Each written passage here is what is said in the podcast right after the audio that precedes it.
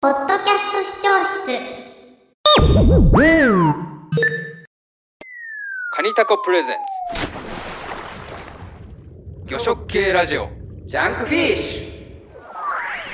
えー、その雑味がないっていうのすごいですねさっきのその大塚さんのエピソードであったはい。絞ってもうんうんうんうんすっきりした出汁が取れるっていうのって、はいなんか僕が教科書で読んだ話とは全然違ってて、はいもうこれはいい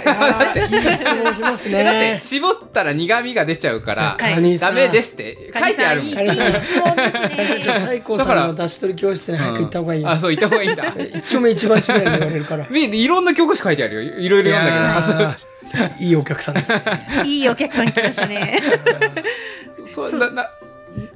それとさすも、があの、本当にさ雑味があるから絞っちゃダメっていうことなんですうんね。絞ってしまうと、結局、鰹節の中の、はいあの、そこに残ってる味わいが全部出てきちゃいます。えそれを出さないために絞っちゃダメって言うんでえすけれどそも、うですよねはいあの、じゃあ、花からそれが出ない作り方、原料を使えば、なる出ほどませんよね。ああ確かっにていう確かにで、それはもともと昔の鰹節はそういうものだったんです。ええその本枯れ節はそういうコンセプトでこう出来上がったものとかそういう話じいゃなくやそういう話ではなくはいもともとあの昔の日本ははい近海一本釣りしかなかったのでああそういうことはいあもうそこが巻きだ結構前の時系列だああと巻き網がない時代。なるほど、今もう鰹節花、まあ、要は削られた状態の花削りって原料がもう巻き網で取られたやつで作られた荒節その本柄までやってないやつで作られたもので作られてるからい雑味もすごいあるけども、そもそもの漁法が一本釣りだとそこがもう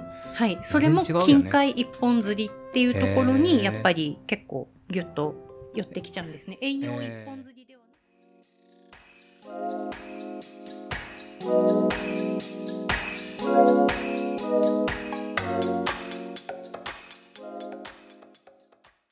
で今生殖、うん生殖層も多分今の時期なので全然確かに色色もないわかんないん春でに未分化状態あうん本当だ確かに全然就職層なうい、んこれからですでホタテの生殖層が出てくるシーズンっていうのはこうやると大体どのぐらいですか？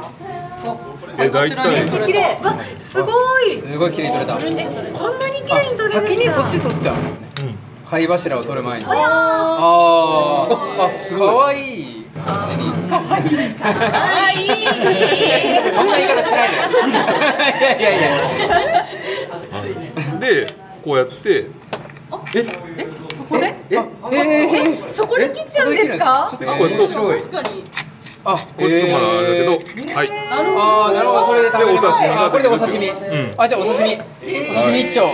っていうことですよお刺身できましたねこうやってあここはね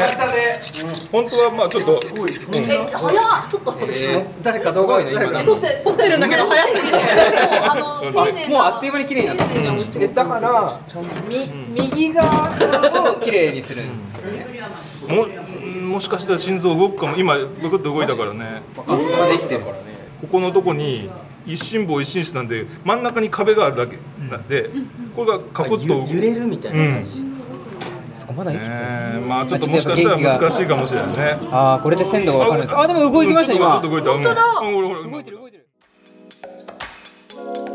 いかがでしたか